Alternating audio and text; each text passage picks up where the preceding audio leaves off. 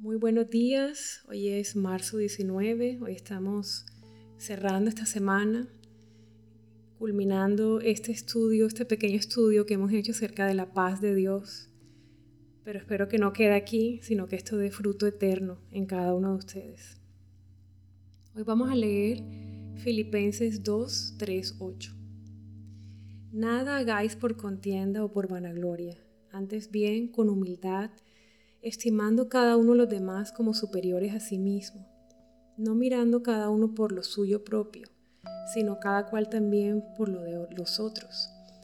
Haya pues en vosotros este sentir que hubo también en Cristo Jesús, el cual, siendo en forma de Dios, no estimó el ser igual a Dios como cosa que aferrarse, sino que se despojó a sí mismo, tomando forma de siervo, hecho semejante a los hombres y estando en la condición de hombre, se humilló a sí mismo haciéndose obediente hasta la muerte y muerte de cruz.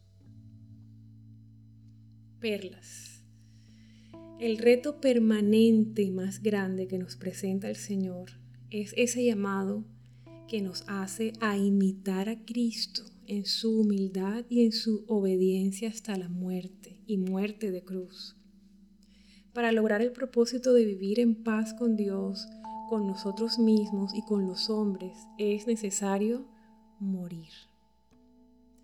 En nuestra humanidad esto es imposible, pero el Espíritu Santo de Dios, que resucitó a Jesucristo de los muertos, habita en nosotros, con todo su fruto y con todo su poder seremos empoderados sobrenaturalmente a través de una relación genuina con Él, rindiéndonos día a día, nutriendo nuestra mente con su palabra, recibiendo y obedeciendo sus instrucciones, paso a paso, incluyendo en qué cosas pensar, qué decisiones tomar y cómo proceder un día a la vez para caminar hacia esa meta que es Cristo. Vamos a orar. Gracias Señor, porque tú me das todo lo que necesito para seguir tus pasos y poder vivir una vida que refleje tu amor, tu humildad y tu obediencia.